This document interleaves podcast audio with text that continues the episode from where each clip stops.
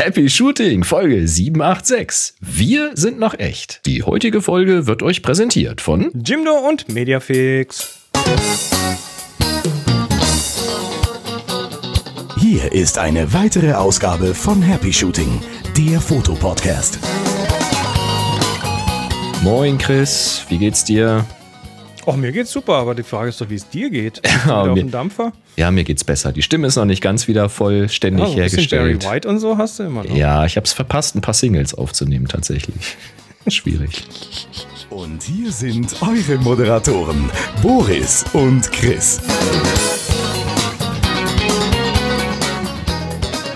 Weißt du, weißt du, welche Chance wir verpasst haben? Wir hätten uns ja diese Intro, dieses Intro-Geplänkel, hätten wir uns ja mal von GPT-Chat äh, schreiben lassen können. Das stimmt. Das haben wir, ich habe es bei mindestens zwei verschiedenen anderen Podcasts schon gehört, die da so, die da so angefangen haben und dann so, Edge, das hat die KI geschrieben. Aber wir, wir sind noch echt. Ja. Wir sind noch äh, handgeklöppelt Ist das, was eine KI sagen würde, um das Publikum zu überzeugen? Natürlich, Boris. Und jetzt beginnen wir mit der Sendung. Ja, Chris, lass uns eine gute Sendung machen. Heute reden wir über Fotografie und über Kameras und über Software. Das ist so schön.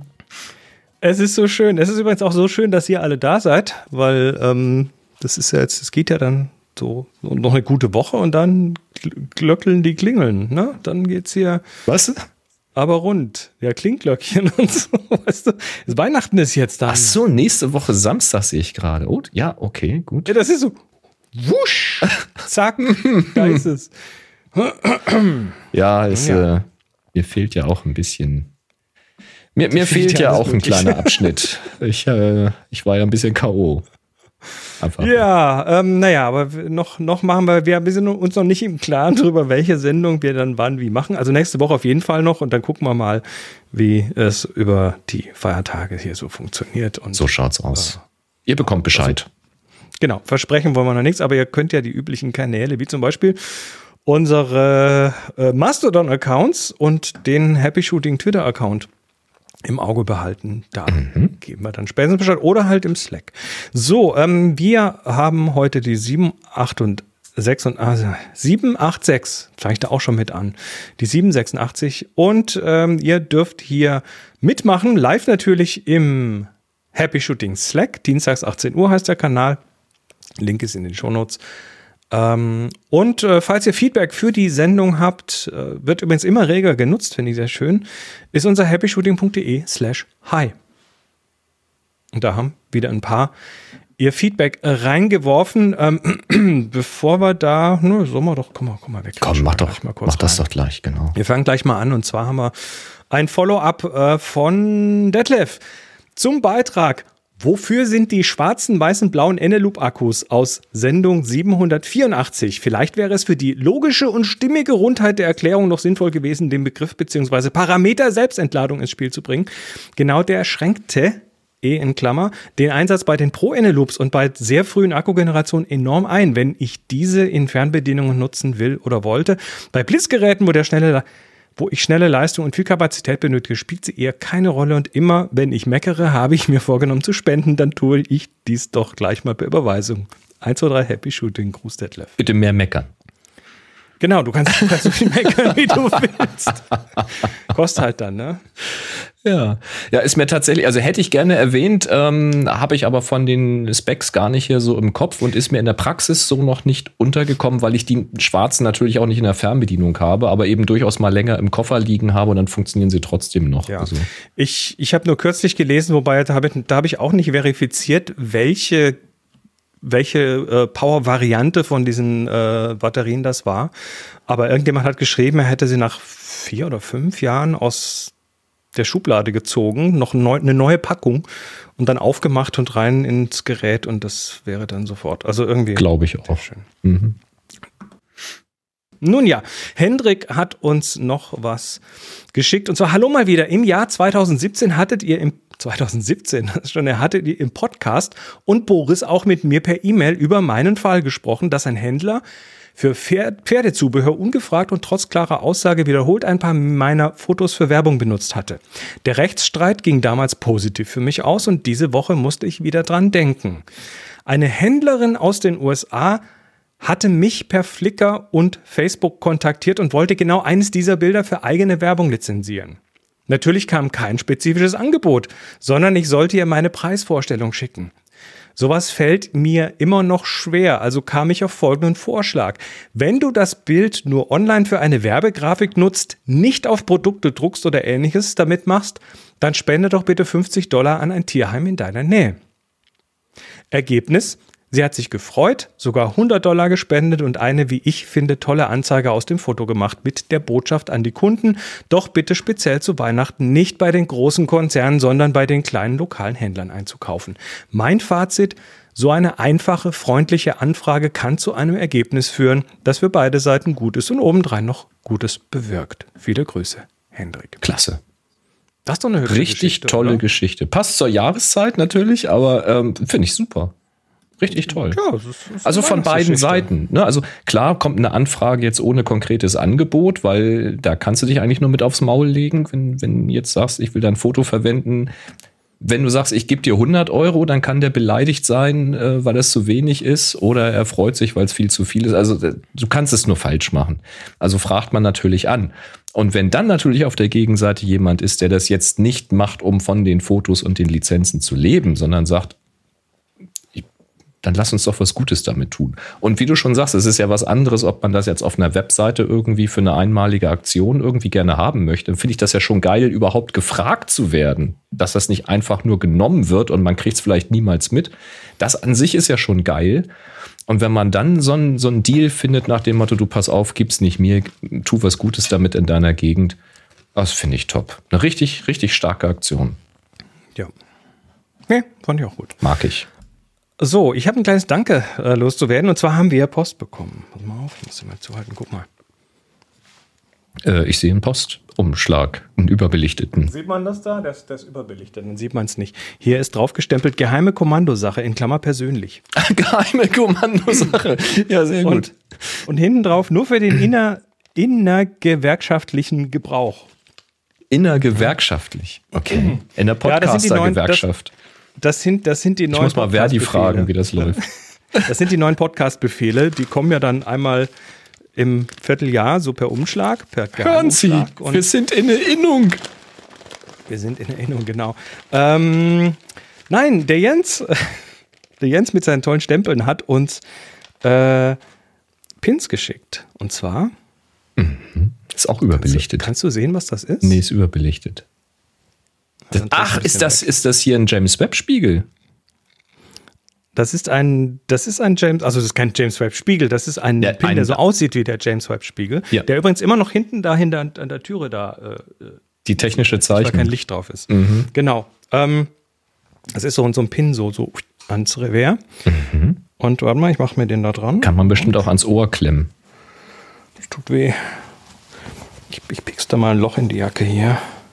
Gehst du durch? Mach Gehst kaputt. Du durch? Ich hab, geht nicht. Ah. Ja, ich, ich habe ja, ich, ich, könnte ja. Ich habe ja hier ein Loch im Ohr. Ich, ich hatte auch mal, links hatte ich mal ein Ohr, aber der ist, der ist zugewachsen mittlerweile. Da war ich noch jung. Ähm, ja, äh, für dich für mich ein, ein James Webb-Pin. ja, James Webb. Ähm, funktioniert denn der auch? Hast du den schon mal in den Himmel gehalten? Ja, da sind sofort die Sterne gekommen und alles, du. Das war. Haben, haben sich gleich alle anständig verbeugt. Wie sich das so gehört, ne? Hm, Finde ich gut. Alles gut. Ja, geil. Ein James Tja. Webb-Pin. Coole Sache. Ein James Webb-Pin. Ähm, so, noch eine, eine Kleinigkeit in eigener Sache, die ich, äh, da habe ich die letzten Tage äh, fleißig drüber gebrütet. Und, und zwar wurde ich äh, getriggert von einer Frage von jemandem, der sagte, du sag mal, was tust du eigentlich? das so. Also jemand, der mich nicht kennt, auch der mich mhm. irgendwie nicht verfolgt hat und nicht irgendwie was über die Workshops wusste oder über, äh, über die Podcasts und solche Geschichten, dachte, was tust du eigentlich? Und ich so, hm. Und theoretisch würde ich ja so Leute einfach auf meine Website schicken, chrismarquardt.com. Ich steppe in der Fußgängerzone für eine Tasse Kaffee und ein Abendbrot. So ungefähr. Und äh, dann, dann da habe ich mir aber, dann habe ich mir aber meine eigene Website nochmal angeguckt und das war immer schon so ein bisschen problematisch. Wie, was, wo. Ähm, es ist halt nicht so übersichtlich gewesen und das hm. habe ich gedacht, okay, du musst die mal viel, neu viel machen. drauf, wenig stringent meinst du so.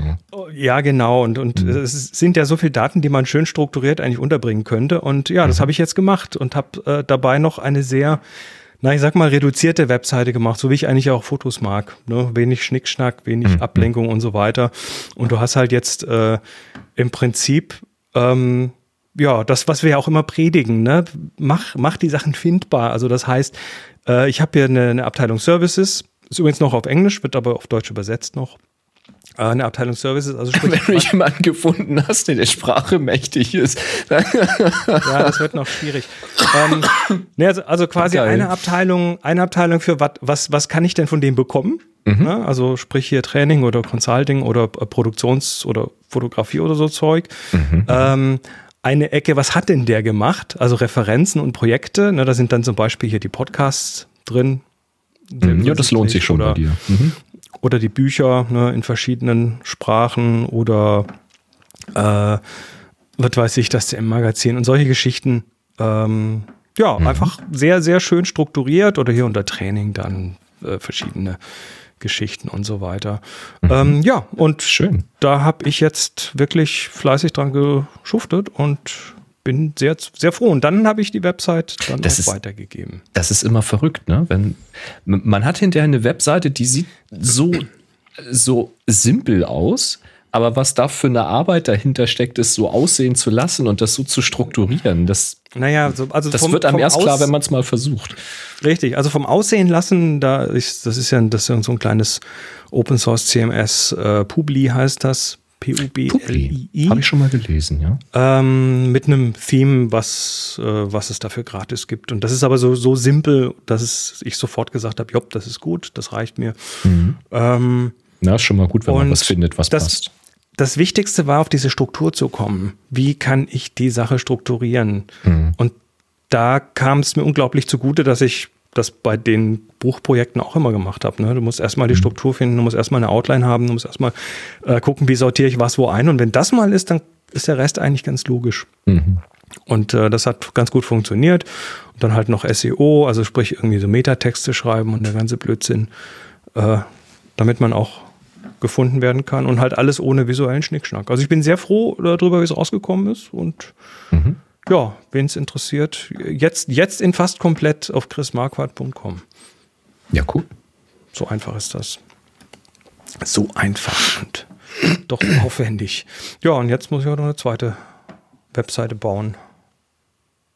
Das wird, also sprich die deutsche Übersetzung. Ne? Das äh, mhm, mhm. ist tatsächlich, ähm, also da bin ich jetzt auch so, so bei ein paar Leuten noch hausieren gewesen, wenn du zweisprachig das Ding machen willst es gibt kaum ein CMS, was das in irgendeiner Form so gut abbildet, dass es nachher auch der, der Hauptsuchmaschine Google gefällt. Mhm. mhm. Also du musst eigentlich theoretisch musst du tatsächlich äh, zwei parallele Webseiten fahren. Ein Traum. Nun ja.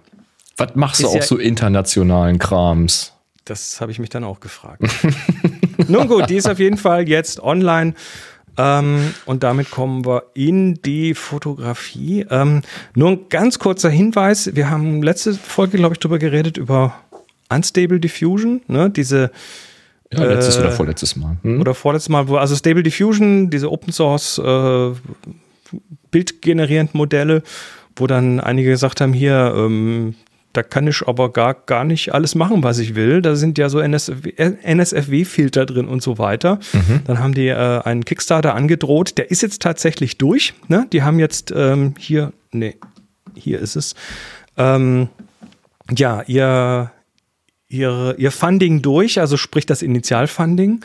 Das war allerdings auch recht niedrig angesetzt, nämlich nur auf irgendwie 23.000 äh, Euro ungefähr. Und äh, sie sind jetzt beim Doppelten schon, also bei 43 oder so. ja.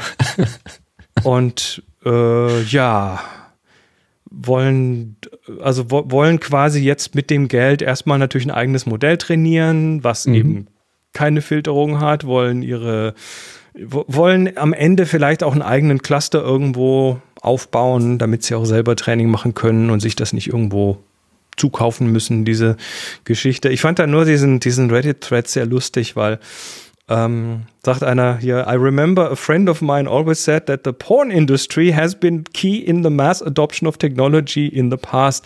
Ne? Also äh, Porno hat immer schon irgendwie dafür gesorgt, dass, äh, dass Technologien schneller in den Häusern gelandet sind. Wir also sprachen ja auch drüber, ich habe es dir gesagt. Video, CD-ROMs, DVDs, Internet überhaupt und so mhm. weiter. Ähm, dann sagt der nächste, never underestimate the power of horniness. Ähm, naja, ich will es hier nur erwähnt haben. Ich bin gespannt, was bei rauskommt, vor allem, weil es, weil es, weil sie damit, damit tatsächlich auch rechtlich auf äh, sehr, sehr tönernen Füßen stehen. Mhm. Ja, also, wir werden sehen. In der Zwischenzeit sind äh, Midjourney und Stable Diffusion und DALI immer noch sehr, sehr gute Optionen. Gut. Ähm, wir müssen noch mal über Achsen reden. Ja. Also, nochmal. Ähm, ich ich, ich, ich suche gerade nach einem Beispielsensor hier.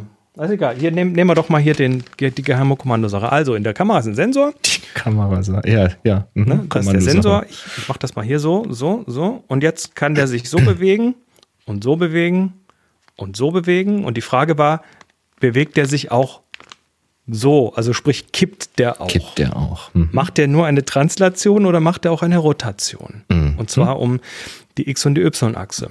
Mhm. Ähm, und da gab es lange Diskussionen in allen möglichen Richtungen. Und äh, wir beide sind ja irgendwo an dem Punkt gelandet, dass wir sagen, wahrscheinlich ist das nur Marketing. Ja, vor allen Dingen habe ich gesagt, ich bin mir relativ sicher, ein Video gesehen zu haben, wo genau erklärt wurde, wie das funktioniert, wie das optimiert wurde, wie das verbessert wurde. Ich vermutete von Olympus, war mir aber nicht sicher, hätte auch Sony sein können. Und jetzt habe ich blöderweise hier falsch notiert, wer den Link geschickt hat, war es Ike. Ich weiß es nicht mehr genau, sorry. Ähm, aber also Slack Community, hier Happy Shooting Community sei Dank, das Video ist wieder aufgetaucht. Wir verlinken das auch. Und es ist tatsächlich der Sensor von Olympus gewesen, wo erklärt wurde, wie genau der funktioniert und warum der dann in der ähm, EM X1, EM1X in, in der großen, in der großen Kamera, warum der dann nochmal so viel besser geworden ist. Und tatsächlich ist es so, dass der Sensor sich nur in der Ebene verschiebt. Rauf, runter, links, rechts und er kann halt äh, auch verdreht werden. Also was ja eine Kombination von äh, rauf und runter und links und rechts gleichzeitig ist. Aber Tja. eben in der flachen Ebene. Es ist aber natürlich so, dass die Gyroskope in der Kamera ein Kippen der Kamera erkennen. Also es werden alle Bewegungsachsen erkannt. Also ein Verschieben der Kamera, ein Rollen der Kamera und eben ein Kippen der Kamera werden erkannt. Aber wenn die Kamera jetzt äh, kippt, also sich rauf-runter neigt, dann wird trotzdem nur der Sensor rauf-runter verschoben. Er wird also nicht entgegengesetzt verkippt. Ähm, und das wird halt in vielen Fällen ausreichen, gerade bei längeren Brennweiten, ähm, das zu kompensieren, ohne dass es auffällt. Ich bin aber der Meinung, dass genau das dazu führen kann, bei weitwinkeligen Objektiven, dass man eben diesen Wobble-Effekt im Hintergrund hat. Den sieht man sehr häufig bei Vloggern, wenn die Freihand die Kamera erhalten mit einem sehr weitwinkligen Objektiv und dann im Hintergrund immer so ein bisschen die, ähm, die Häuser hin und her wobbeln. Das ist zwar alles sehr stabil, aber der Hintergrund wobbelt so. Und ich könnte mir vorstellen, dass das eben durch den großen Bildwinkel passiert, ähm, weil die Kamera ja kippt und du plötzlich ähm, eine Linienflucht hast, also die, das, das Bild, was projiziert wird, ähm, ne, die, die, die Häuserlinien laufen dann zusammen plötzlich nach oben. Das wird ja nicht kompensiert durch eine Sensor-Rauf-Runter-Bewegung. Mhm. Und deswegen glaube ich, dass da dieser Wobble herkommt. Das fällt aber halt nur beim Weitwinkel dann auch auf. Ja, ja, aber das ist auf jeden Fall mal geklärt. Also ja, der es, äh, die Kamera erkennt alle fünf Bewegungsachsen und es wird auch versucht zu kompensieren, aber der Sensor bewegt sich nur an einer Ebene. Ja, vielleicht. Also der Detlef hat uns nämlich noch per happyshooting.de slash hi geschrieben und schreibt, aus allen meinen bisherigen Erfahrungen aus der Fachliteratur und aus dem Umgang mit der Technik, ohne in der Vergangenheit explizit recherchiert zu haben, war ich bis dato der Meinung, dass ein solcher Bildsensor zum Ausgleich der räumlichen fünf Achsen, Bewegungen, Fehlbewegungen der Kamera nur translatorisch, also In einer runter, Ebene. seitwärts Mhm. und durch Rotation um die Z-Achse, also auf einer Ebene auszugleichen versucht. Würde ich hingegen mein Wissen ausschließlich durch das Original Sony Werbefilmchen zur betagten Alpha 7 II äh, vermittelt bekommen haben, müsste ich glauben, der Sensor kann auch zusätzlich kippen. Mhm. Also in dem Video scheinen sie zu zeigen, dass der Sensor auch Tut er aber nicht. das zweite Filmchen bekräftigt wiederum meine Ideen auch und auch eure Vermutungen. Ich glaube, dass die Werbefuzis mit ihren schematischen Darstellungen in den Videos anscheinend herstellerübergreifend etwas übers Ziel hinausgeschossen sind. Nicht aus böser Absicht, sondern um das Wesentliche der zu erläuternden Funktionalität einleuchtender darzustellen zu können.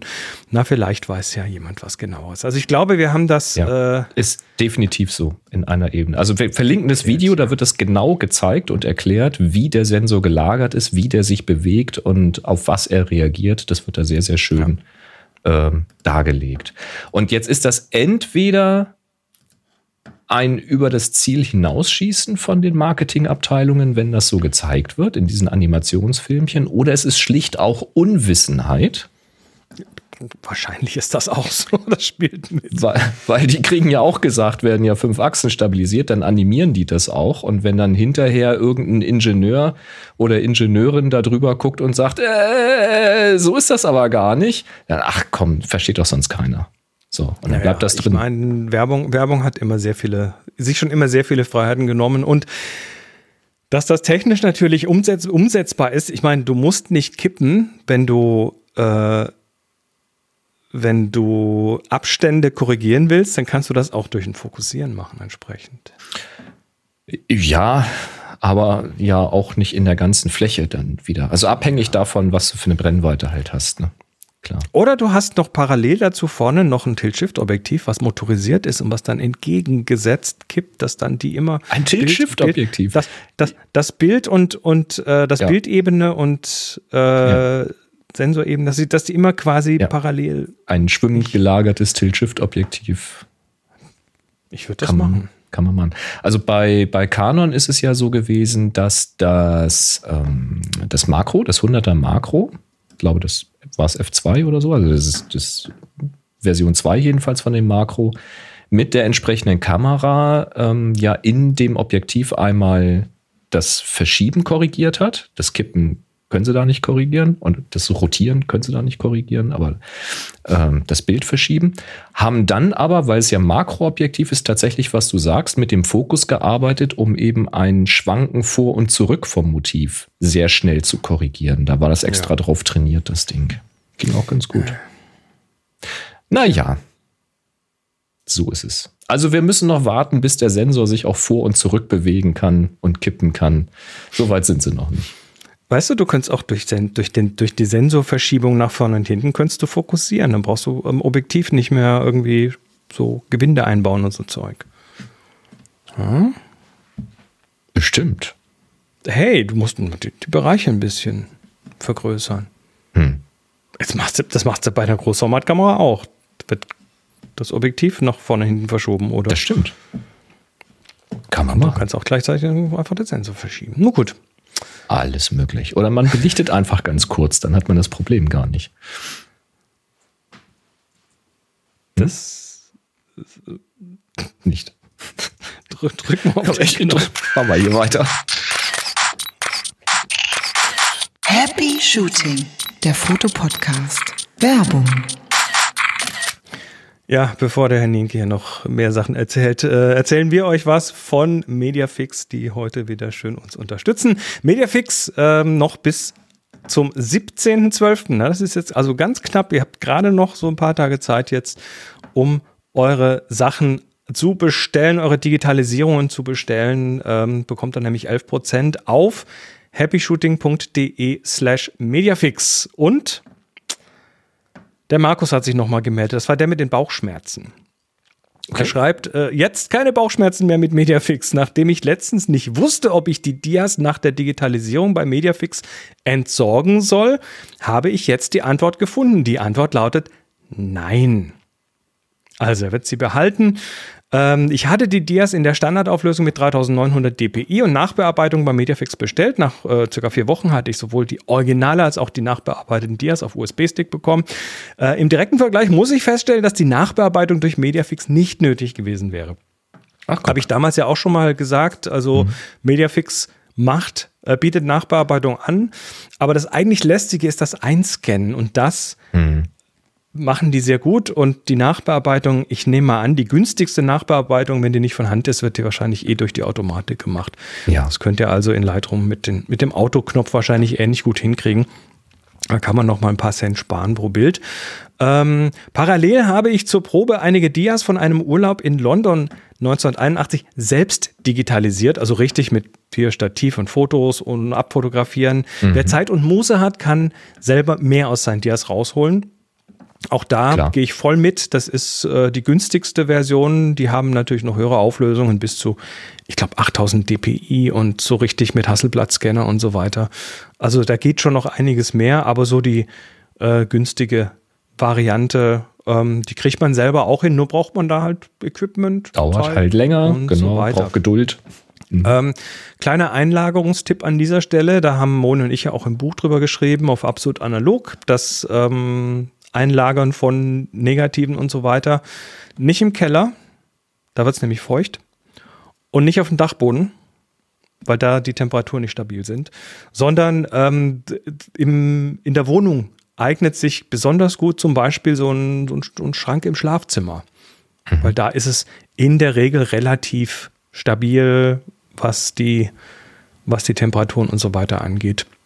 Mhm. Und äh, ja, das kriegst du schon hin. Ähm, ansonsten, ja, wie gesagt, bis zum 17.12. könnt ihr noch sparen. Ihr könnt eure Bilder auch noch vor Weihnachten kriegen. Allerdings nur noch, wenn ihr so, ein, so eine Beschleuniger-Option, so ein Express oder sowas dazu bucht. Also wer jetzt noch, wer jetzt noch so richtig äh, auf Zack ist, noch schnell hier zur Annahmestelle in einer von, ich habe keine Ahnung, wie viel es sind, 15, 20 Städten in Deutschland, äh, hinbringt, der kann es noch vor Weihnachten kriegen, aber dann wirklich zack, zack und dann kostet es auch ein bisschen mehr. Ja, ansonsten ähm, verschenken Gutschein. Ne, also wer jetzt noch ein Weihnachtsgeschenk braucht, Kinderalbum irgendwie einscannen, Gutschein geht Fotobuch, immer. Gutschein, Gutschein über ein tolles Fotobuch oder einen schönen Kalender äh, für die Oma oder Opa oder ein Fotopuzzle oder sonst was. Das ja, Schöne das ist ja, gesagt, wenn man hm? die, ähm, die Einlieferungszentralen benutzt, also für mich die nächste wäre, glaube ich, Braunschweig, für dich wahrscheinlich direkt Hannover. Ähm, genau. Wenn man das nutzt und macht das jetzt in Verbindung mit einem Gutschein, dann könnte man das auch quasi diesen Gutschein mit einem Ausflug verbinden und könnte dann sagen, Mensch, ne, wir bringen irgendwie ein paar Bilder zusammen, jetzt ähm, äh, liefern die quasi selber dorthin und machen noch irgendwie ein schönes äh, Sightseeing oder einen schönen Kaffee trinken irgendwo. Mal, mit einem kleinen Familienausflug kann man das noch verbinden und da richtig so ein Event draus machen. Hätte ich auch mal Lust dazu. Geht, oder ihr geht beim anderen Sponsor vorbei, der mit dem Foto zu. Ja, wenn ihr sowieso nach Hannover, Hannover geht, dann schaut ihr natürlich bei Enjoy Your Camera vorbei, ist ja ganz klar. Äh, naja. Also, wir sagen auf jeden Fall herzlichen Dank. happyshooting.de slash mediafix und wie gesagt, 11% auf eure Bestellung bis zum 17.12. Mhm. Dann ist aber wirklich rum. Ich glaube, weiter verlängert kriegen wir das nicht mehr. Ähm, und dann kriegt ihr Dias zum Beispiel ab 7 Cent pro Stück gescannt. Das ist schon cool. Und wir sagen Herzlichen Dank, toller Service und Auf jeden super Fall. Preise. Tja. Du, Boris? Äh, ja. Was ist denn ein Porträt? Ja, die Frage wollte ich mal in den Raum stellen. Ähm, mal so als Thema. Man redet ja häufig irgendwie Porträtfotografie ähm, oder was weiß ich, als Hochzeitsfotograf oder Eventfotograf bist halt unterwegs. Natürlich machst du Reportage, aber es geht ja auch immer um ähm, Porträts von den Personen. Also ich rede jetzt nicht von Landschaftporträts oder sowas, von, von Lebewesen. Ja, Mensch, Tier. Bleiben wir mal beim Mensch an dieser Stelle.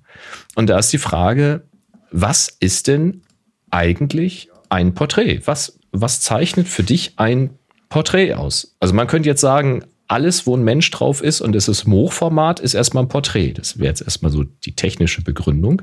Aber also das, im Englischen heißt das Hochformat ja auch Portrait. Portrait, genau. Porträtformat gibt es auch im Deutschen. Ja. Ähm, aber das meine ich halt nicht. Das wäre mir jetzt zu kurz gegriffen. Also nur weil es jetzt hochformatig ist, ist es ja nicht gleich ein Porträt. Aber wenn jetzt eine, eine Person gezeigt wird, dann könnte man jetzt ja sagen, okay, es, es ist dann ein Porträt, wenn die Person möglichst schön oder effektvoll inszeniert wird. Also künstlich, künstlerisch im weitesten Sinne.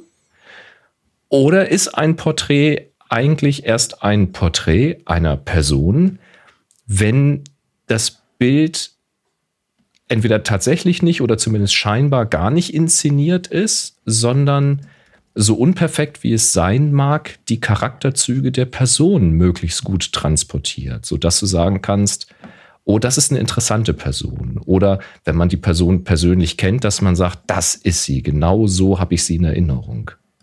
Was, wie, wie interpretierst du das? Wie, wie, gehst du daran, wenn du sagst, das ist ein Porträt? Was, was hast du dann im Kopf?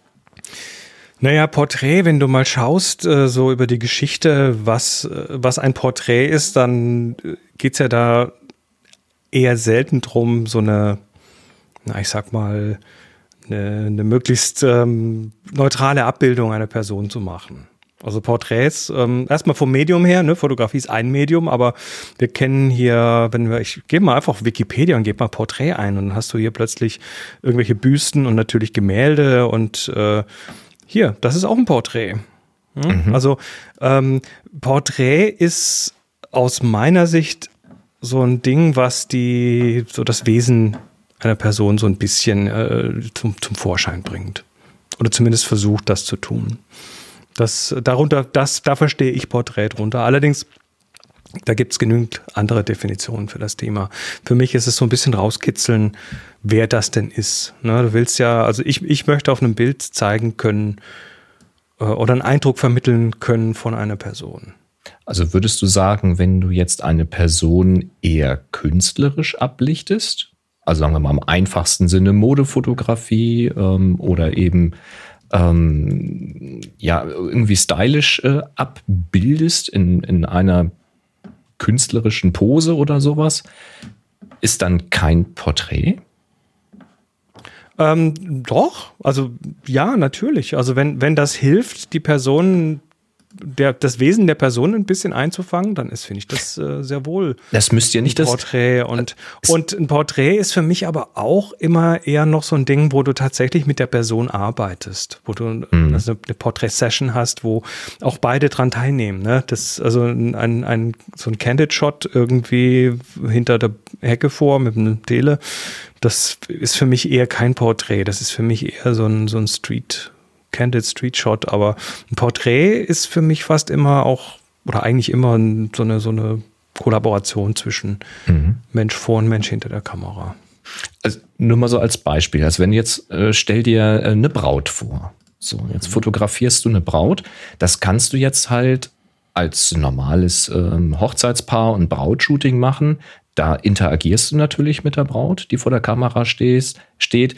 Ist natürlich in einem Kleid üblicherweise, was sie nicht im Alltag tragen würde und hat ein Make-up und ein Hairstyling, was sie vielleicht nicht im Alltag tragen würde, aber sie ist ja trotzdem sie. Also sie freut sich ja, ähm, hat, äh, wenn du es gut machst, ihr sympathisches Lächeln dann auf dem Foto und so weiter. Und du interagierst natürlich, versuchst sie irgendwie natürlich möglichst positiv abzubilden ähm, und zu zeigen. So kannst du machen. Auf der anderen Seite gibt es aber auch Brautshootings, wo tatsächlich, sag ich mal, sehr, sehr künstlerisch rangegangen wird, wo sehr effektvolles Licht gesetzt wird, wo ähm, die Braut tatsächlich in Posen gesetzt, gelegt oder gestellt wird mit Armenbewegungen, die ein normaler Mensch so im Alltag niemals machen würde, sondern das geht dann schon eher so in Richtung Statue oder sowas, Lifestyle-Magazin und solche Geschichten. Und beides zeigt natürlich dieselbe Person, aber das eine ist halt vielleicht die Person als Mittel zum Zweck, um, eine, um ein sehr effektvolles Bild zu machen. Also da geht es vielleicht dann eher ums Foto. Und das andere ist dann ja vielleicht eher die Person selbst. Und das Foto ist das Mittel zum Zweck, um die Person möglichst sympathisch zu zeigen. Und da sehe ich eben manchmal so die Diskrepanz in dem, was Leute ein Porträt nennen. Jetzt mag beides natürlich ein Porträt sein, aber wie interpretiert man jetzt diesen Begriff Porträt? Ist das, ist das ein Porträt eines Charakters oder ein Porträt einer Person? Kannst du Person und Charakter trennen? aber guck beim Model-Shooting. Beim Model-Shooting machst du was weiß ich irgendwie. Ja, da, machst du aber da, keine Porträts. Da machst du Pin-Up-Fotos oder äh, irgendwelche künstlerischen Modefotos oder sowas. Ist das dann ein Porträt? Nee, würde ich nicht sagen. Oder sind das, das halt ist ja kein Fotos? Ist ja kein Porträtshooting. Ja. Oder wenn es eins ist, dann kommt hinten auch ein Porträt raus. Wie, wie man es halt ich glaube, nennt. Du wirst, ne? Ich glaube, du wirst äh, für das Thema Porträt so ungefähr so viele Definitionen finden, wie du Menschen fragst. Mhm, mh. ja?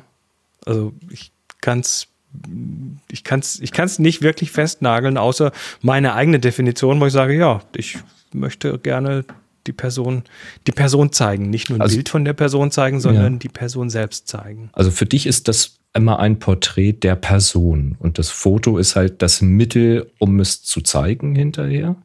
Aber es geht um die Person, die sie ist und nicht eine Rolle, die die, oder Person die ich spielt. wahrnehme, ne? Das ist Mhm. natürlich, was weiß ich, ich kenne ja, ich, also ich, ich kann nicht behaupten, dass ich die Menschen wirklich kenne. Ne? Du, du kennst die Menschen nur so weit, wie sie sich Mhm. Klar. dir auch offenbaren. Ne?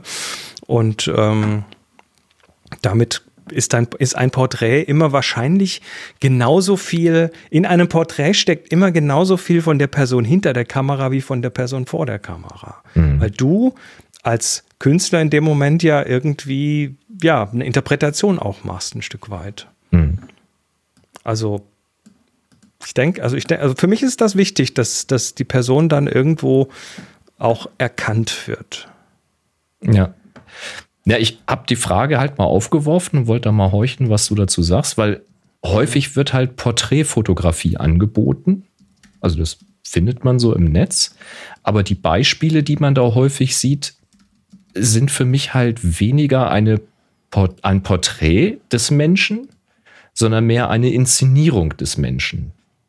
Und das ist jetzt, das will ich gar nicht abwerten. Im Gegenteil, ich mag das auch sehr gerne. Also auch mal ein bisschen drüber gehen oder ein bisschen ähm, theatralisch das Ganze machen, cineastisch das Ganze zu machen und halt einfach ein cooles Bild zu machen, was ein cooles Posterfoto zu machen, die, die, die Person eine Rolle spielen zu lassen, in der sie sich vielleicht auch wohlfühlt oder in der sie eben sonst nicht ist. Ja, Aber- oder du stellst oder du stellst eine Person eben so dar, wie du sie siehst, ohne dass die Person da aktiv mitarbeitet. Das wäre dann da die fiese Beispiel- Variante. Mhm. Ich denke da zum Beispiel an Arnold Newman, das Ja. Porträt von Alfred Krupp, ne? das, ähm, Ja. das äh, hier. Ne? Genau, was er sehr äh, teuflisch beleuchtet hat, quasi, sehr diabolisch. Richtig. Mhm. Und weil es geblitzt war, war das denen nicht klar, dass das so rauskommt, ne? weil das halt nur kurz so das Licht war. Und Das ist halt eine, Der- ein, das ist tatsächlich, würde ich sagen, ein Porträt dieses Menschen aus Sicht des Fotografen. Ja, natürlich. Ja, und zwar und- ganz bewusst ja. so gestaltet, dass, äh, dass es was über die Person aussagt. Mhm. Tja. Ja. Ja, finde ich spannend. Also wie gesagt, ich finde das eine nicht schlechter als das andere. Ich glaube, dass es schon beides gibt. Ich finde es nur schwer, beides Porträtfotografie zu benennen. Und ich überlege halt, wenn man irgendwie so ein Shooting anbieten möchte, äh, wie nennt man das denn? Kann ich Also- dann sagen, lass uns ein Porträtshooting machen, aber dann verkleide ich die Leute und mache Pin-Up-Bilder? Oder Was würd, also was ich auf jeden Fall tun würde, ist, bevor du, bevor du sowas anbietest, solltest du Referenzen vorzeigen. Ja, das ist Dann eh kann die klar. Person nämlich gucken und sagen, hey, was, was, äh, was der da macht, finde ich gut, Mhm. will ich auch oder nicht. Und dann kann man auf der Basis arbeiten. Ja. Was ich mir auf alle Fälle hier noch notiert habe, ähm, was so mein Eindruck über die Jahre ist, man kann sehr, sehr verkünstelte Bilder machen, also so wirklich so oben drüber Bilder, so diese, diese, ähm, diese Posterbilder, ja, Filmplakatbilder oder sowas, die kann man schon machen mit den Personen. Die sind auch immer sehr cool für den Augenblick. Aber langlebig im Sinne von wirklich über Jahrzehnte überdauernd auf irgendwelchen Regalen an Wänden, immer wieder in Kalendern auftauchend, immer wieder bei Familienfesten rumreichen, sind die eigentlich in Anführungszeichen langweiligen Aufnahmen. Die ganz normalen, die ganz natürlichen, die von der Farbe her nicht übertrieben bearbeitet sind, sondern die ganz normalen Bilder, oftmals scheinbar aus der Situation heraus entstanden, ähm, die die überdauern, zumindest in den Familien. Das ist so mein Eindruck bisher, so die ganz einfachen Sachen. Ich habe nur, ich glaube, ein oder zwei Ausnahmen, wo ich immer wieder höre äh, von den Paaren oder wenn wir so ein Kindershooting gemacht haben, so ein Babyshooting oder sowas, wo wirklich sehr effektvoll beleuchtete Schwarz-Weiß-Bilder und sowas sind, die immer noch gerne gesehen werden und an der Wand hängen, weil sie einfach sehr, sehr cool aussehen. Ähm, aber der Normalfall ist, glaube ich, dass die ganz einfachen Fotos die sind, ja, die halt, äh, die weitergegeben werden hinterher. Also Moni, Moni hat ja noch schön in Slack reingeworfen. Es gibt doch mehr, es geht doch mehr darum, sich bewusst zu machen, was man ablichten will. Mhm. Kommt meines Erachtens immer den Bildern zugute. Was tue ich und warum? Ja, also ja. in dem Moment, wo man sich darüber im Klaren wird, wird, glaube ich, auch relativ schnell klar, dass das dass, dass du das Thema Porträt nicht wirklich so simpel umreißen kannst. Das geht mhm. nicht. Das haben schon viele versucht.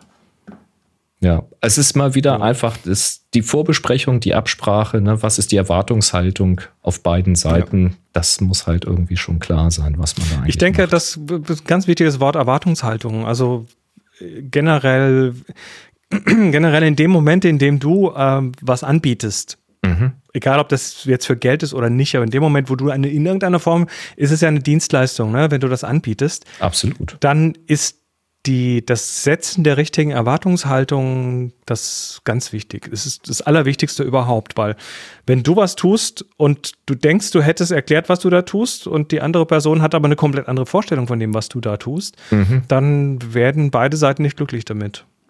Ja, das, das deshalb das so. ähm, solltest du deine Porträts, die du bereits gemacht hast, irgendwo vorzeigen und sagen, guck mal hier übrigens, ne?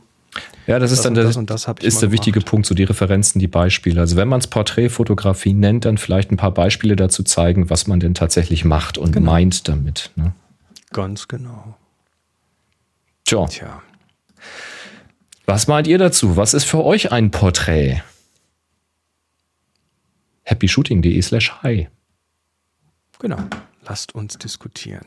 Ähm, du hast noch was hier reingeworfen und zwar, beziehungsweise ja. der Dieter hat eine Frage gestellt. Der Dieter hatte eine Frage gestellt und hat eine Antwort dazu gegeben. Es geht um äh, Lightroom Classic und um den Sync mit der iCloud. Du kannst ja mit Lightroom Mobile und der Cloud ähm, Daten halten, aber du kannst ja. ja die Bilder, die du in der Cloud hast, auch in Lightroom Classic hineinziehen. Du kannst einzelne Alben quasi genau synchronisieren. Also nicht das komplette Ding, aber du kannst sagen, diese Collection, diese Sammlung Exakt. soll mit dieser lokal hier in Sync gehalten werden. Ja, genau. Das und das kann man sich dann anzeigen lassen. Und wenn die dann in Lightroom Classic mal sind, dann kann man die auch manuell in Lightroom Classic in einen lokalen Ordner verschieben. Dann hat man die Bilder lokal. Und wenn man sie dann aus der Cloud löscht, um wieder Platz zu machen, hat man sie trotzdem noch auf dem Rechner in seinem Lightroom Classic. Schöner Trick. Kann man machen. Also dann, das wäre quasi die Nutzung von Lightroom Classic, um irgendwo unterwegs mobil die Bilder auf ein iPad zu schieben und dann rüber synken zu lassen und dann genau. lokal wieder äh, runterzuziehen. Genau, kann man machen. Okay. Und das hat der Dieter auch gemacht und hat dann ein Fuck-up gehabt. Ähm, sagt man das so? Ein Schluck aufgehabt. Ein Datenbankschluck das, auf. Darfst du in, auf Deutsch darfst du das sagen, ja. Wir sind ja nicht mehr im Vorabendprogramm. So ist das nämlich. Ähm, er hat nämlich geschrieben, wie bringe ich Lightroom Classic 12 dazu, in der Adobe Cloud gespeicherte Dateien anzuzeigen, unabhängig davon, was Lightroom glaubt, in der Cloud finden zu sollen. Klingt ein bisschen kryptisch, aber er erklärt es. Ich habe ein Problem mit dem Synchronisieren ähm, äh, mit der Adobe Cloud, genutzt durch Lightroom Mobile auf dem iPad und Handy und Lightroom Classic 12. Er hat 63 Bilder in der iCloud. Die sind über Lightroom Mobile vom Handy oder vom iPad in, in die Cloud gekommen. iCloud oder in der äh, äh, Sorry, in, in der Adobe Cloud. Wenn ich iCloud sage, wenn ich Man in diesem soll- Kontext iCloud Wolken- sage, meine ich immer Adobe Creative Man Cloud. soll Wolken nicht verwechseln. Ja, es gibt unterschiedlichste Wolken, ne? angefangen mit der Cumulus-Wolke, aber das wird jetzt zu weit gehen. Ich rede also von der Adobe Creative Cloud, sorry. Schon korrekt sein. Also 63 Bilder hat er in dieser Cloud mit Lightroom Mobile und Handy da reingebracht. Habe in Lightroom Classic 12 alle 63 Bilder auf einen lokalen Ordner in der Datenbank gezogen. Das, was ich gerade gesagt habe, man synchronisiert sich das einmal rein, zieht sich dann lokal, hat dann die Bilder aus der Cloud gelöscht, aber sie natürlich jetzt weiterhin lokal verfügbar, weil er sie ja in Lightroom Classic in einen lokalen Ordner gezogen hat. So weit, so gut. Jetzt hat er Lightroom Classic beendet. Gestern hat er ungefähr 200 Bilder vom Handy und der Fuji-Kamera per Kartenleser und iPad in die Cloud hochgeladen und kann sie jetzt auch in der Adobe Cloud Webseite sehen. Also sie sind in der Cloud. Nun hat er Lightroom Classic gestartet und der alte Katalog ist korrupt. Hoppla. So eine Datenbank kann auch mal kaputt gehen. Ja? Ist kaputt, lässt sich nicht wieder herstellen. Kein Problem, er hat ja ein Backup, hat also einen älteren Katalog aus dem Backup, Backup genommen. Aber in diesem Backup sind die 63 Bilder noch in der Cloud gewesen. Das ist also ein Backup, bevor die lokal verschoben wurden. Und jetzt versucht Lightroom 12 verzweifelt diese Bilder in der Cloud zu finden und zu synchronisieren und ignoriert, was lokal auf dem Rechner liegt. So, wie bringt er jetzt Lightroom Classic bei, einfach nur mal so, huch, da sind neue Bilder in der Cloud zu machen und zu vergessen, was vorher da war? Und da habe ich auch tatsächlich überlegt, was ich da tun würde, weil ich habe ein ähnlich gelagertes Problem, zu dem kommen wir gleich. Weil auf sein Problem hat er tatsächlich eine Lösung gefunden und das war mir jetzt wichtig, das hier weiterzugeben, falls ihr mal so ein Problem haben solltet. Weil Backup ist ja schön und gut, aber wenn das Backup noch von anderen Voraussetzungen ausgeht, was mit der Cloud ist es immer so ein Kackspiel irgendwie. Ja.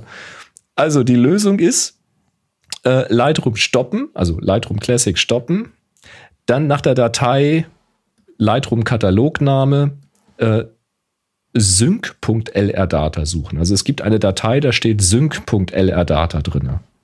Katalogname sync.lrdata. Diese Sync-Datei löschen. Da steht nämlich drinne, was in der Cloud ist und was lokal und so weiter. Löschen, Lightroom starten und dann synchronisiert sich die Cloud neu, dann sucht er keine alten Dateien mehr und lädt sich die neuen Dateien runter. So einfach. So simpel. Ja, man muss sich natürlich erstmal, weißt du, man muss erstmal wissen, dass es diese Datei gibt und dann muss man wissen, dass man die löschen darf. Ja, Ja, weißt du, weißt du, wir, wir alten Hasen, wenn wir so, in, so ins Lightroom-Verzeichnis gehen, wo der Katalog ist, dann hier mal eben die Previews wegwerfen und so weiter.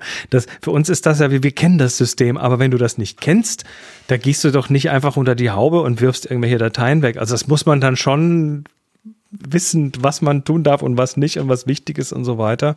Das ist schon beängstigend, wenn man dann irgendwas wegwirft. Also absolut. das ist, ja. Und jetzt möchte ich einen. Aufruf starten, ob jemand eine Lösung für mein Problem hat. Mein Problem ist nämlich all etwas andersrum. Moment, du hast doch diese komische, völlig unsupportete Kamikaze-Sync-Lösung. Hat damit nichts zu tun. Hat damit nichts zu tun. Kann, okay. Also das kannst du komplett ignorieren. Ich habe das Problem, dass ich in der Cloud Fotos liegen habe, einige äh, RAW-Dateien und einige In welcher Cloud JPEG-Dateien. jetzt? In der Creative Cloud. Okay. Adobe Creative Cloud. Und wenn ich mit dem iPhone und Lightroom Mobile darauf zugreife, sehe ich die auch. Ich kann die auch bearbeiten, Helligkeiten anpassen, pipapo. Wird auch alles zurück in die Cloud synchronisiert. Wenn ich auf die Webseite gucke, kann ich mir die Bilder da angucken. Alles da.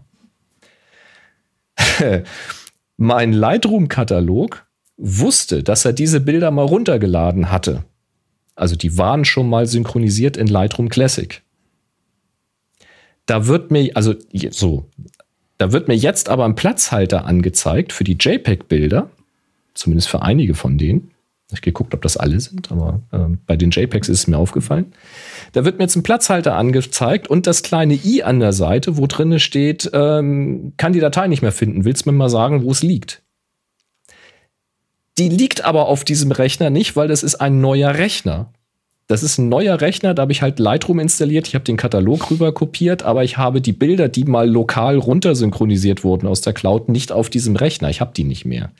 Und alles, was ich jetzt möchte, ist, dass dieses Lightroom Classic sagt, ja, Mai, finde ich halt nicht das Bild, aber in der Cloud liegt es ja, dann lade ich es halt runter. Ist doch da.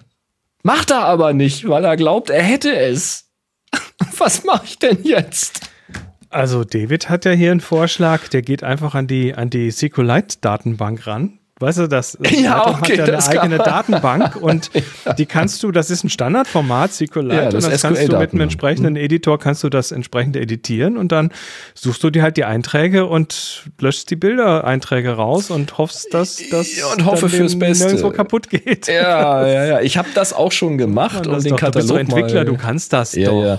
Ich habe das mal gemacht, um den Katalog kleiner zu bekommen. Habe ich da Historie rausgeschmissen, ohne Mhm. die komplette Historie zu killen. Das kann man schon machen, wenn man weiß, was man tut. Äh, Naja, oder wenn man, wenn man weiß, dass Lightroom damit dann kein Problem hat, weil du weißt ja Backups. nicht, wie die auf die Immer Datenbank zugreifen. Backups ne? machen. Das, Ja, ja. das kannst du nur machen, wenn du vorher ein Backup hast und hinterher dann, aber lassen Ja. wir das. Das ist viel zu. Aber vielleicht das ist äh, völlig, das ist noch unsupporteter als deine Sync-Lösung. Naja, nee, wirklich. Nee, aber vielleicht hat jemand da draußen ja eine Idee und sagt, ja, das hatte ich auch schon mal. In der Cloud sind die Bilder und lokal habe ich sie nicht mehr. Und dann kann man hier irgendwo im Menü oder rhythmisch dreimal klicken oder eine Datei weglöschen. Ich habe auch diese Sync-Data weggekillt. Dann hat er auch noch mal alles neu synchronisiert. Aber diese Bilder sagt er trotzdem. Also das ist halt in Kombination mit dem lokalen Katalog. Er findet dieses Bild nicht. Und das, äh, ich, äh, ich hätte es gern mal wieder sauber. So ist jetzt nicht hängt jetzt nicht mein Leben dran oder so, aber ich hätte es einfach gerne mal wieder sauber. Vielleicht hat ja jemand eine Idee. Ja. Schauen wir mal. Vielleicht weiß ja jemand was. Ich kann ja auch mal eine Frage fragen. Nee, das ist gut. Ich, äh, ja, hm. Das ist immer das Problem, diese, diese, diese Cloud-Geschichten, die ja irgendwie so quasi was, was wegabstrahieren, was da irgendwo in der Cloud passiert und dabei passieren halt Dinge manchmal. Mhm. Und wenn Dinge passieren und du hast keinen Wenn es keine Knopf, der sagt Reparierung-Knopf alles von vorne, na, dann Ich schreibe ja auch Apps ähm, für das äh, Unternehmen, an dem ich angestellt bin. Ähm, da machen wir Apps und dann geht natürlich auch ähm, über Cloud auf den Server vom Kunden und so weiter, werden auch Daten äh, ausgetauscht. Aber die Apps haben auch immer einen Knopf, wo man sagen kann, vergiss mal, was hier auf der Maschine it. ist, gleich Nuke mal it. neu ab. New Kid. Ja, Und- du weißt, warum der, der Knopf da ist, ne? Äh, Ab und zu braucht man den einfach mal. Du kannst machen, was du willst. Irgendwo wird's immer brechen, weil irgendwo irgendwer was abschaltet und sei es irgendwo Microsoft in der Wolke, irgendwas passiert immer. Das, da kannst Un du dich gar nicht auf unerwartete. Seiteneffekte. Was glaubst du, warum bei, bei mir die Lichter hinten gerade nicht tun? Ja, genau sowas. Es ist ein Trauerspiel. Ich möchte noch mal einen kurzen Nachtrag äh, zu dem Porträt-Ding machen, weil ich zumindest den Eindruck habe, dass ich vielleicht missverstanden worden sein könnte. Das möchte ich zumindest mal ausräumen, bevor zu viel High-Feedback in die falsche Richtung kommt. Ähm, Michael sagt nämlich hier, Erwartungshaltung ist ja etwas zwischen mir und meinen Kunden, aber was Boris hier macht, ist ja anderen sagen zu wollen, wie sie ähm, was sie wie nennen dürfen. Und das findet er grenzwertig. Ähm, das möchte ich bitte eindrücklich nicht gesagt haben. Ähm, ich möchte nicht äh, irgendjemanden befehlen, irgendetwas so zu nennen, wie ich glaube, etwas zu verstehen. Meine Frage war ganz einfach, wie ihr es versteht. Also, wenn ihr ein Porträt-Shooting anbietet, was bietet ihr dann an? Und ich möchte auch eindrücklich nicht, äh, ausdrücklich nicht gesagt haben und eindringlich nicht gesagt haben, dass das eine, also modische, extravagante, High-End Gloss-Fotos mit Personen äh, vor der Kamera, dass die in irgendeiner Form abzuwerten oder schlechter wären als Charakterporträts oder sowas ohne großes Tamtam. Also das meine ich nicht. Alles hat seine Berechtigung und alles ist völlig in Ordnung. Mir ging es einfach so um, um diese Frage, vor der stand ich nämlich neulich mal wieder so für mich selbst. Ähm, was würde ich persönlich eigentlich als Porträt bezeichnen? Ich bin mir da selbst nicht hundertprozentig im Klaren darüber und wollte darüber einfach mal gesprochen haben. Das ist eigentlich alles. Ich möchte niemandem sagen, wie er was nennen soll. Ähm, mich interessiert nur, was, ähm, habe ich Wa- auch nicht so aufgefasst. Ne, was, was Chris darunter versteht, also wo er die Grenze zieht. Und das interessiert mich natürlich, wo ihr da ähm, Grenzen zieht oder Ich ziehe eben gar keine Grenzen dabei. zieht. Genau. Kann ja aber auch sein, dass äh, irgend, irgendjemand sagt, ja, natürlich ist ein Porträtshooting so und so und das andere ist für mich halt ein Modeshooting oder es ist für mich halt ein Pin-Up-Shooting oder es ist für mich halt ein Film-Noir-Shooting oder sowas. Aber es ist dann eben kein Porträtshooting mehr. Kann ja sein. Interessiert mich einfach mal. Gottes Willen, ich will doch hier nicht irgendwie, wer bin ich denn, dass ich sage, wie ihr irgendwas zu nennen habt? Das ist mir doch völlig egal. Das ist dann halt das sogenannte Ninke-Porträt. Ja, zum Beispiel. Das wird dann einfach als solches definiert. Vielleicht schafft ja hat dann- irgend mal je, äh, jemand ein Porträt von mir zu machen. Was auch immer ihr darunter dann versteht. Das wäre eigentlich mal ein Experiment für den nächsten Workshop. Das muss ich mir mal versuchen, im Hinterkopf zu behalten. Ich habe da gerade eine Idee. Das, da muss ich mal ein bisschen drauf rumkauen. Kau du mal. Ich kau mal. So schauen wir das mal.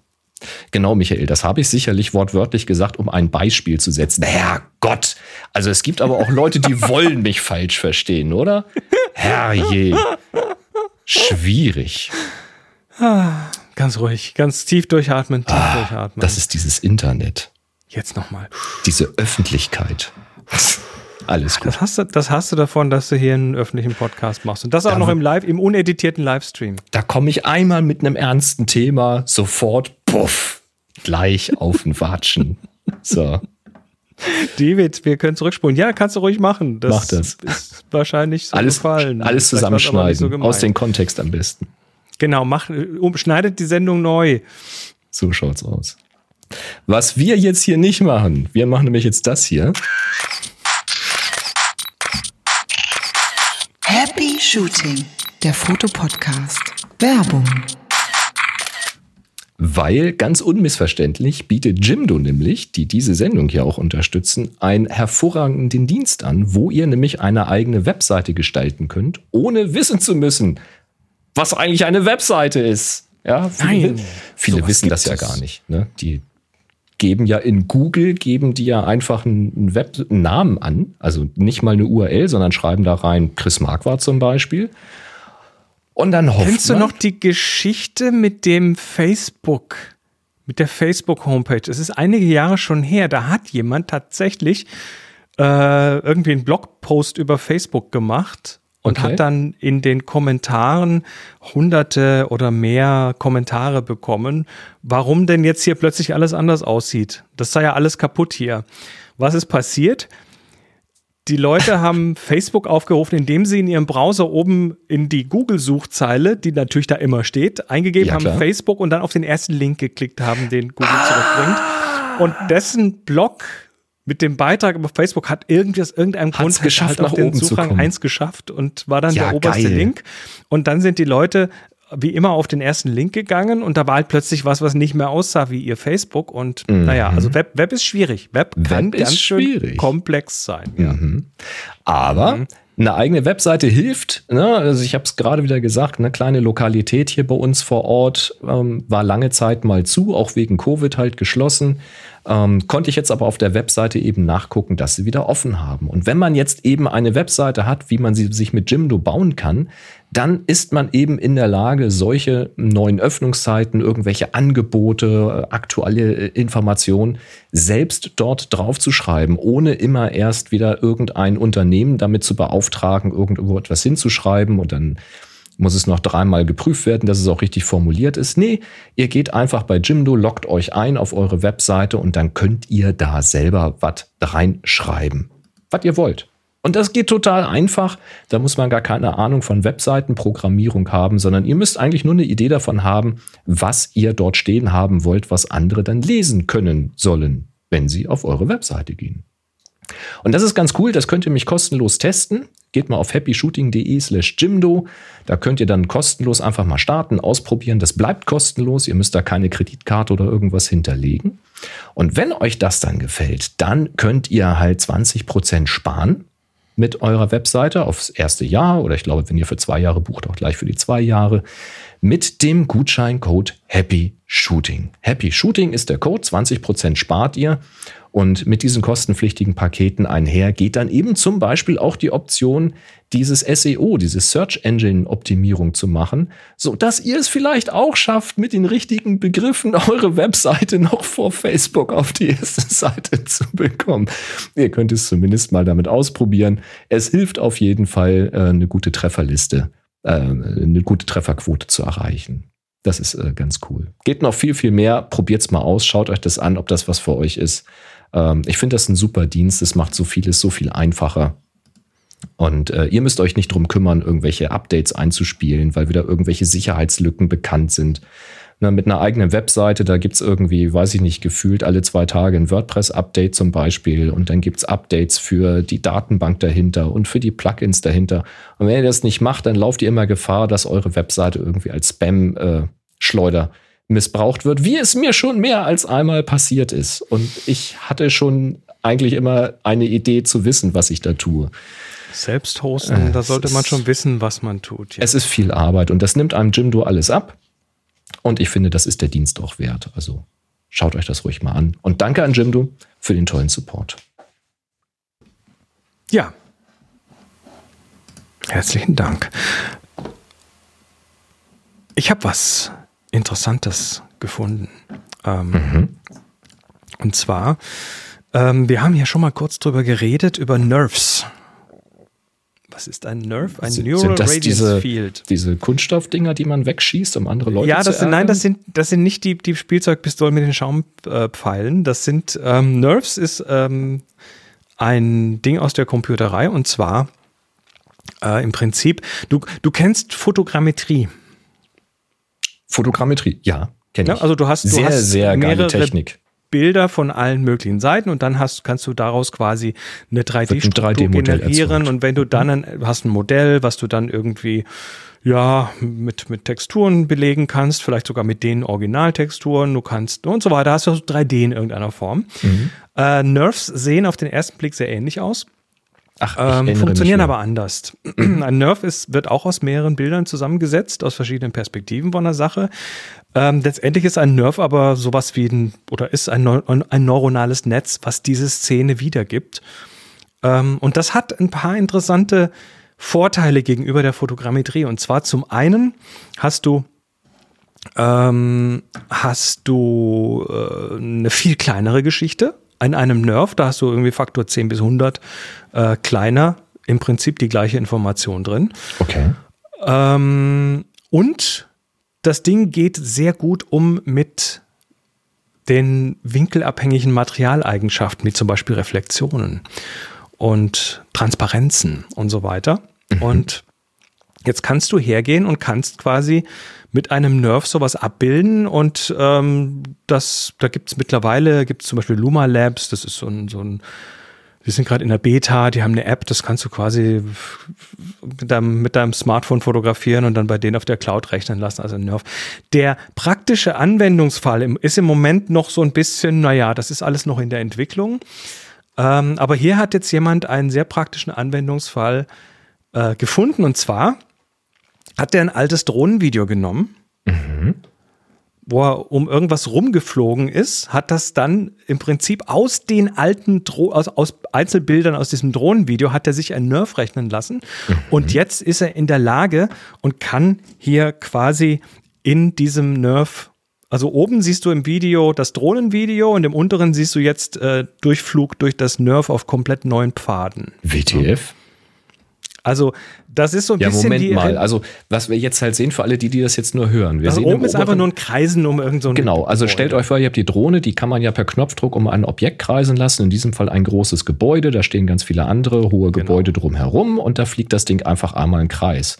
Darunter ist ein neu gerechnetes Video, wo eben auch durch ein an, daneben stehendes Gebäude durchgeflogen wird. Also ein völlig neuer, ein völlig, völlig neuer, neuer Blick quasi, den die Drohne ja. nie, nie genommen hat, ja. weil äh, jetzt durch dieses Nerf diese Informationen quasi hier dreidimensional abrufbar sind. Weil sich das Ding aus verschiedenen Entfernungen und Blickwinkeln halt erkannt hat, was zwischen diesen beiden Häusern an und Fenstern zu sehen ist. Und jetzt Das ist ja beobachte mal in diesem Nerv, in dem unteren Teil, die, die, die Sonnenreflexion auf den Dächern. Jetzt, wo der sich dreht, zum Beispiel. Ne? Also die komplette Information, wie was von welcher Richtung aussieht, ist jetzt in diesem Nerv abgespeichert. Und, und das ist einer der Anwendungs, eines der Anwendungsgebiete. Ja, du hast also quasi nicht ein statisches 3D-Modell, was halt eine einheitliche Textur hat, sondern es weiß halt, aus dieser Richtung sieht die Textur so aus, aus der anderen Richtung sieht sie halt anders aus. Genau. Wow. Ja, und äh, das ist auch so eine, so eine Ecke, die wahrscheinlich dafür dann doch relativ äh, gut genutzt werden wird, nämlich äh, das Thema Videoproduktion. ne? Du hast dann im Prinzip eine Ja, aber hallo. dreidimensionale Szene, in der du die Kamera platzieren kannst, wie du möchtest. Wir reden hier immer noch von einem Standbild oder von einem dreidim- dreidimensionalen Standbild. Wen das interessiert, ähm, die Corridor Crew, es ist ein YouTube-Kanal, äh, die haben dazu ein sehr gutes Video gemacht. Das verlinken wir auch mal in den Show Notes Oh ja, bitte. äh, wo sie das erklären, was das ist, wie das funktioniert. Und im Moment sind wir da wirklich noch so an einem Punkt, wo alles noch ein bisschen, naja, wenn so Sachen neu sind, ne, wo es halt etwas nerdig ist und du noch irgendwelche Spezialsoftware installieren musst und noch irgendwelche Kommandozeilen-Geschichten machen musst, das ist aber nur eine Frage der Zeit, bis das tatsächlich in Tools ankommt. Und das ist so ein bisschen wie, äh, ich, ich erinnere mich dran, ich hatte früher mal so, was heißt früher, also ja, doch so 2001, 2002 hatte ich mal, da kam dieser Autostitch-Algorithmus plötzlich. Ja. Erinnerst du dich? Ja, natürlich. Da hattest du dann plötzlich äh, mehrere Fotos gemacht von was überlappend und hast dann da ein Panorama rechnen lassen. Mhm. Und zwar vollautomatisch. Und zwar vollautomatisch, ohne dass du jetzt sagen musstest, der Punkt in dem Bild gehört zu der Punkt, dem Punkt in dem Bild und so weiter. Und da gingen so, initial gingen halt manche Bilder überhaupt nicht. Und anstatt die wegzuwerfen, diese Quellbilder, weil die sich genug, genügend überlappt haben oder so, na, habe ich die halt mal stehen lassen und bin dann Jahre später halt mit einem mit einem besseren Algorithmus nochmal an die Bilder rangegangen und plötzlich haben die gestitcht, plötzlich wurden die sauber erkannt und alles war gut. So ähnlich ist das hier. Ne? Du hast Aufnahmen, die im Nachhinein vielleicht möglicherweise zu was komplett Neuem gemacht werden können. Ja, das ist schon Ich sehr das, geil. ich finde das völlig faszinierend. Ja, ich stelle mir auch gerade wieder vor, also natürlich mh, irgendwelche aufwendigen Videoproduktionen, sicherlich so Film, Fernsehen, keine Ahnung.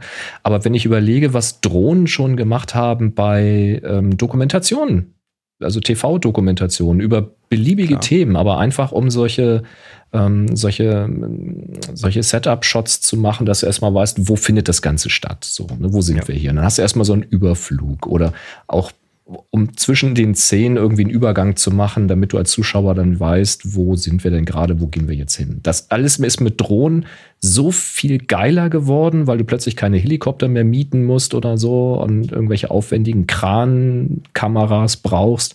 Einfach kurz hoch das Ding fliegen lassen, läuft. Wenn ich mir jetzt vorstelle, die fliegen mal irgendwie äh, zwei, drei Donuts über irgendeiner Landschaft und haben hinterher am Rechner die Möglichkeit, da alle möglichen Kameraschwenks und Flüge mitzumachen, weil sie das Material dann einfach haben. Ich mag mir noch gar nicht ausmalen, was wir zukünftig, vielleicht gar nicht mal so bewusst, aber was wir so in, in Dokumentationen und so solchen einfachen, an, Anführungszeichen, einfachen Produktionen ähm, sehen werden. Also das ist ja ein kreatives Spielzeug ohne Ende. Wahnsinn. Hammer. Hier ist auch, hier ist auch noch mal ein Beispiel. Ähm, genau, das ist, warte mal, das werfe ich mal kurz hier noch rüber. Also die Fotogrammetrie ist ja tatsächlich eher so das, das Technische, ne? wo dann halt wirklich mit vermessen und geplant wird und so. Sondern, warte mal, Aber das hier, das ist ja, das ist ja ich gehe mal ganz kurz auf den anderen hier. unglaublich. Wo ist denn das jetzt? Ich meine, ob, ob, ob die Nerves jetzt so präzise sind, dass du da irgendwie auf einen Millimeter oder kleiner irgendwas vermessen könntest, weiß ich nicht. Aber ich glaube, das ist ein anderes Anwendungsgebiet. Ne? Also hier ist ein Beispiel, das hat gerade der Bernd in den Slack geworfen. Ich bring's mal auf den Bildschirm. Nur zum Thema, was Mhm. damit so geht. Ne? Das ist jetzt hier Dolly Zoom äh, über einen Nerv. Das ist eine visuelle Geschichte, die kriegst du so gar nicht hin normalerweise. ist abgefahren, oder? Es ist schon ein extremer Dolly-Zoom. Ja, also Dolly-Zoom ist halt, wenn du, äh, während die, die Kamera auf eine Person oder auf ein Objekt hinzubewegst, auch noch die Brennweite änderst und dann eben Ja. es den optischen Eindruck erwähnt, äh, erwägt. Nee, wie sagt man? Man hat den Eindruck, dass der Hintergrund näher kommt oder weggeht. Wurde ganz ähm, berühmt durch den Film Vertigo. Da wurde das benutzt. Zum Beispiel. Also, oder stell dir vor, du hast, du hast halt tatsächlich das Material aus, äh, um, um einen Nerf zu bauen, bis im Studio zurück und dann fällt dir ein, dass du für dein Video ja dann noch hier die, diese eine Flugszene brauchst, die die Landschaft nochmal aus der Richtung zeigt. Die hast du dann plötzlich. Also, völlig abgefahren. Es Also, ist schon das Wahnsinn, ist, ja. das ist ein KI-Thema. Ne? Das ist, und das hat äh, sehr viel Relevanz, äh, was uns hier angeht. Ich habe noch eins und zwar ist das ein Video von, äh, von Kyle Worbach oder Worbach. Der ähm, hat ein Experiment gemacht und zwar hat er ein Video Ne, er hat, also er hat ein schönes Video gemacht und zwar darüber, dass er einen Monat lang sich, ähm, ja, dass er einen Monat lang seine kompletten Posts überall in den Social Media und so weiter äh, KI generiert hat.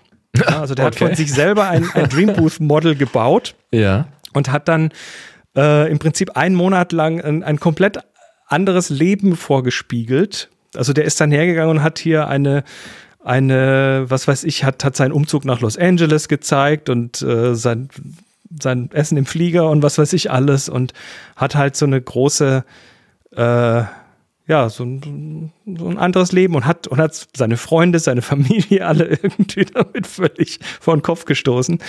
Und das ist äh, faszinierend. Gemein. Das ist faszinierend. Also, das ist, das ist ein Kunstprojekt. ne? Das Klar. ist ganz klar ein Kunstprojekt, aber Naja, schon wieder eins, wo du sagst, oh, scheiße, das Zeug ist jetzt gut genug. um- es legt aber Ne, auch den Finger in die Wunde. Ja. Naja, es legt den Finger insofern in die Wunde, weil ich meine, wir machen heute ja im Prinzip, wenn wir uns mal die Insta-Bilder angucken, nichts anderes, ne?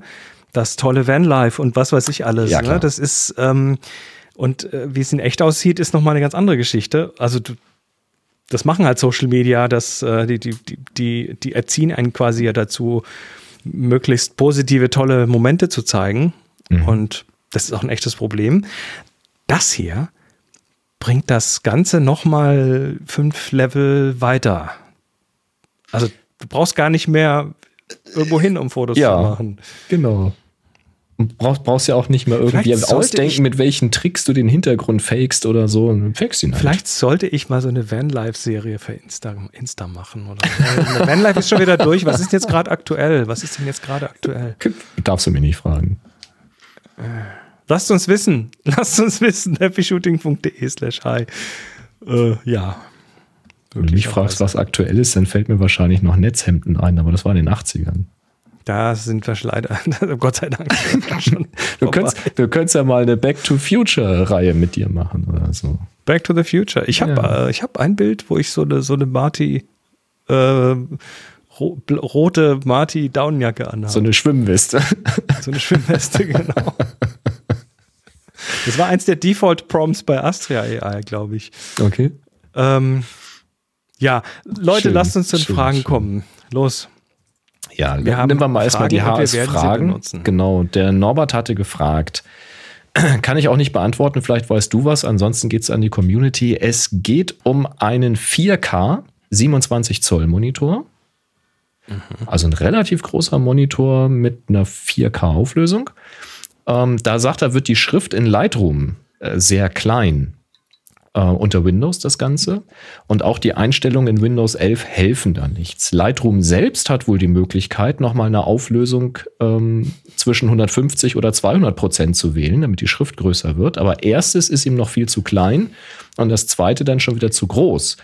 Und eine Einstellung 175 Prozent gibt es halt in Lightroom nicht. Das ist diese High-DPI-Scheiß, du. Ich sag dir, was ich da schon gekotzt habe. Ja, das äh, war nämlich auch mein Verdacht. Ich weiß nicht genau, wie Windows mit High-DPI-Bildschirm umgeht, weil ich keinen habe.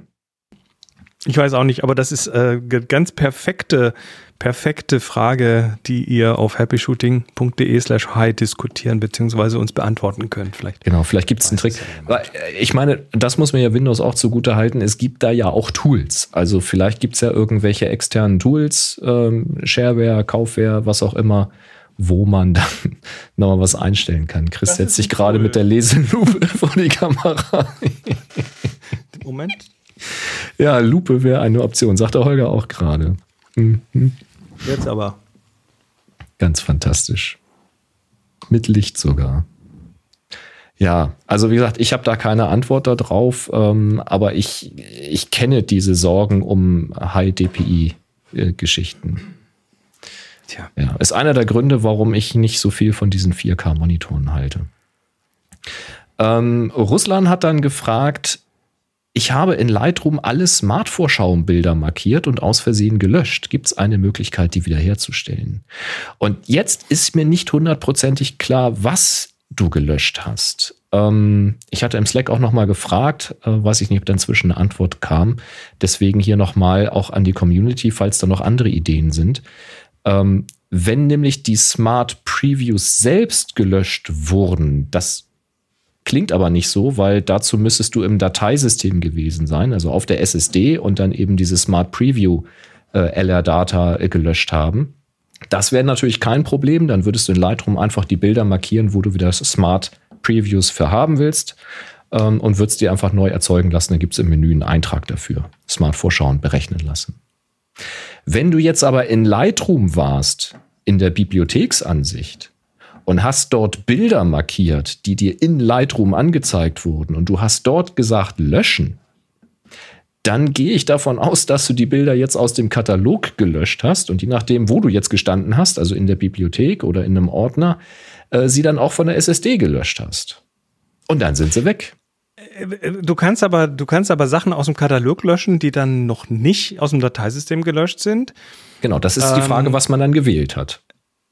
Er fragte einen aber und sagte, soll ich die auch von der Platte löschen? Und Mhm. wenn das so ist, dann sind die dann, ich glaube, erstmal im Papierkorb. Richtig.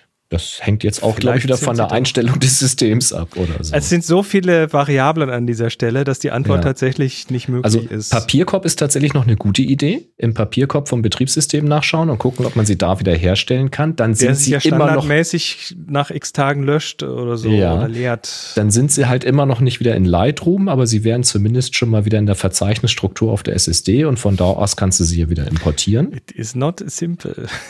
Ne? Aber ansonsten hilft halt tatsächlich dann nur ein Backup. Also wenn du in Lightroom Bilder markierst und löscht, dann hast du die Bilder gelöscht. Da hast du nicht die Smart-Vorschauen gelöscht, sondern du hast die Bilder gelöscht. Tja. Genau. Aber vielleicht, Russland, äh, hast du was ganz anderes gemacht, dann kannst du das ja nochmal aufklären. Im Slack äh, läuft ja ein Thread zu dem Thema. Genau, geh in Slack. Äh, dann hat sich der Rolf noch gemeldet und sagt: Hallo, ihr zwei, habe eine Six geschenkt bekommen, die fast neu ist. Erst zwei Filme durch. Wenn du Six schreibst, dann nehme ich an, du meinst eine Pentacon Six. Nehme ich auch Ähm, an. Mhm. Ich habe auch gerade überlegt. Die gute Ostzicke. Ähm, die heißt, brauchst du nicht lachen, die heißt so. Also die nennt man so, weil sie tatsächlich mechanisch so manchmal ein bisschen Zickig zickig ist. ist. Äh, dabei sind auch einige Filme NP20 und NP27. Ja, das sind Schwarz-Weiß-Filme aus Orvo-Produktion aus der DDR. Lagen Jahre im Kühlschrank und wollen jetzt belichtet werden. Was sollte ich beim Belichten und Entwickeln beachten? Das Laborkit ist unterwegs. In Klammer, erhebliche Folgekosten. Äh, Laborkit unterwegs ist super. Ähm, ich weiß es nicht, wie alt die sind und vor allem auch nicht, wie die, wie die gelagert wurden. Da es sich dabei aber bei beiden um Schwarz-Weiß-Filme handelt, würde ich sagen, wahrscheinlich geht's denen relativ gut und ich würde erstmal gar nichts anders machen, sondern sie so belichten, wie es draufsteht. Schwarz-Weiß-Filme altern lange nicht so wie Farbfilme, weil Schwarz-Weiß-Filme haben eben das, diese Silberhalogenide drauf. Und bei Farbfilmen hast du organische Farbstoffe drauf, die viel eher durch irgendwelche Alterungsprozesse ausbleichen und kaputt gehen. Aber das Silber auf dem Film, Ja, wenn das jetzt nicht irgendwie auf der Heckablage, Hutablage im Auto lag, wo es dann im Hochsommer mit 80 Grad gegrillt wird und im Winter mit minus 20 gefroren wird und das immer schön mehrere Jahre lang, äh, dann hast du wahrscheinlich keinen Stress mit den Filmen. Die würde ich ganz normal belichten und äh, ja, und dann entwickeln und, und abscannen oder vergrößern. Ne? Jo, klingt gut. Sehr schön. Okidoki. Dann sind wir bei den Fragen durch. Es ist, glaube ich, ein Termin noch last minute reingekommen. Schau mal nach. Haben wir einen Termin? Weil vorhin beim Gucken vor der Sendung war noch kein neuer Termin drin. Soll jetzt einer? Ja, es wurde ein neuer Termin. Den Terminkalender. Ding, ding, ding, ding, ding, ding. Ich meine zur Fotogrammetrie sogar. Immer die spontanen Sachen hier. Ja, der Fotoholly hat uns einen Termin reingeworfen und zwar Ort der Veranstaltung Berlin und zwar am 18.12. Jetzt muss ich das mal ein bisschen größer machen hier. So.